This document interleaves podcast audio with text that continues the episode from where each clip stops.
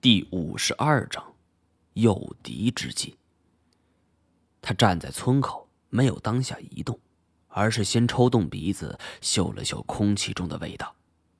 我们原本打算吸引东北虎来的，可没想到棕熊在这种情况下出现了。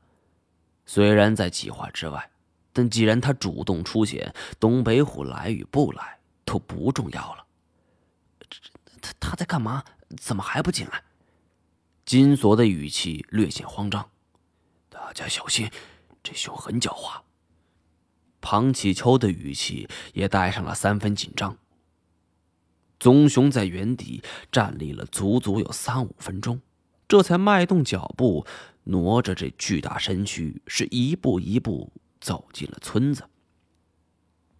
四周是死一般的寂静，连棕熊的脚步声都听不见。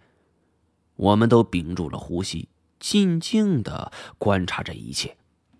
棕熊走了十几分钟，大概是闻到了蜂蜜的香气儿。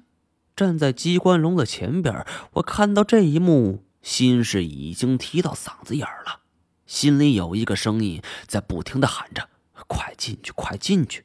可谁料这棕熊像是看破了一样，只是看了看两眼，却并不移动脚步。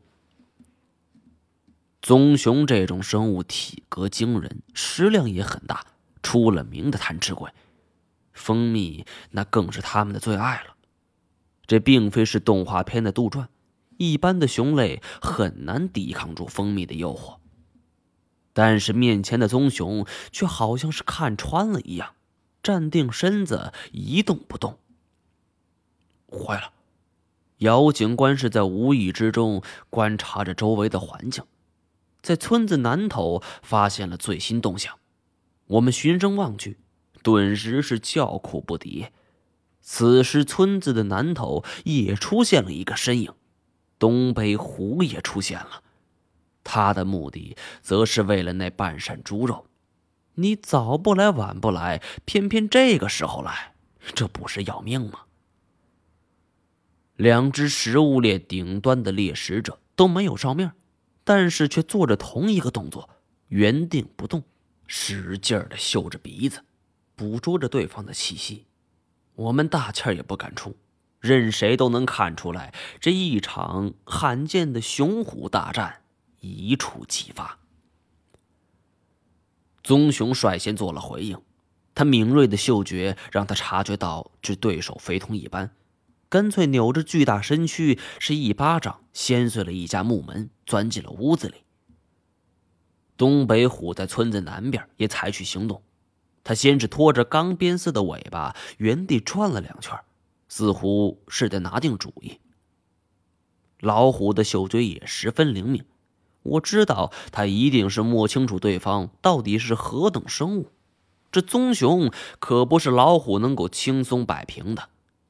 可能是很长时间没有进食了，此时东北虎也已经是饥肠辘辘。左右权衡之下，他难挡猪肉的诱惑，便走进了村庄。虽然雄先虎后的顺序不在我们的计划范围之内，但只要他们产生冲突，我们还是有利可图的。因为雄虎大战的结果极有可能就是两败俱伤。只要他们分出胜负的一瞬间，我们可以用麻醉枪给麻痹，就能够达到我们的既定目的。棕熊老虎再凶猛，那终归不是人类的对手。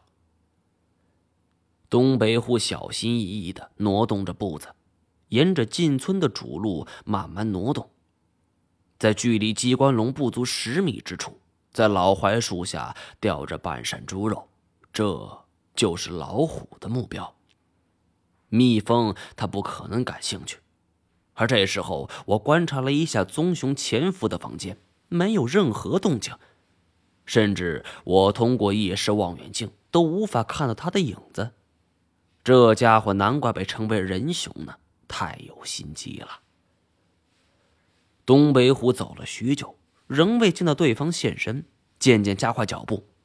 而当他看见那半扇猪肉的时候，东北虎并未像我们想象一样迅速扑上来，而是警惕地巡视了一下周围的环境。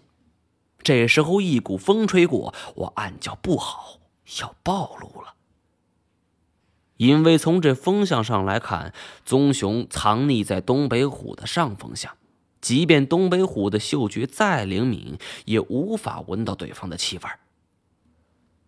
在确认周围环境安全之后，东北虎就不再客气，它直立起来，两只前爪搭在猪肉之上，随后往下一扯，啪的一声，猪肉便被扯倒下来，东北虎便开始大快朵颐。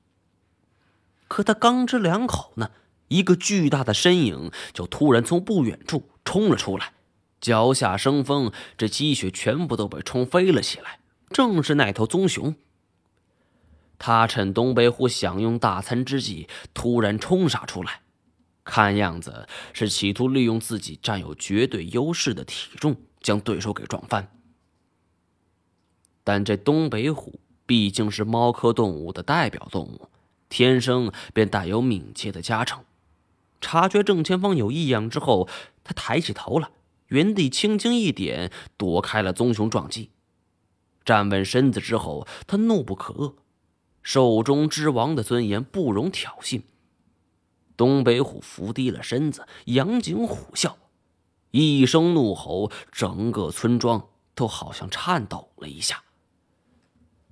但棕熊既然敢发起挑战，自然也不是白给的，毫不退让，也发出了一声怒吼，其巨大的震慑力丝毫不在虎吼之下。东北的两个王者终于到了面对面一决雌雄的时刻。我们此时盘踞在屋顶上，举着望远镜，生怕漏过每一个细节。别说是金锁、姚警官这些外行人，他即便是我这种混迹了不知道多少年的老手，看到这一幕，那也是莫名的兴奋。两只猛兽是你来我往，吼叫了两三声，然后才将这种高亢的吼声转为了低低的吼声。相比于前者，这种吼声更能给人一种发自内心的震撼。一雄一虎，两种猛兽就像是少林与武当，一开始并没着急进攻，似乎是想凭借自己的威慑力将对方给赶跑。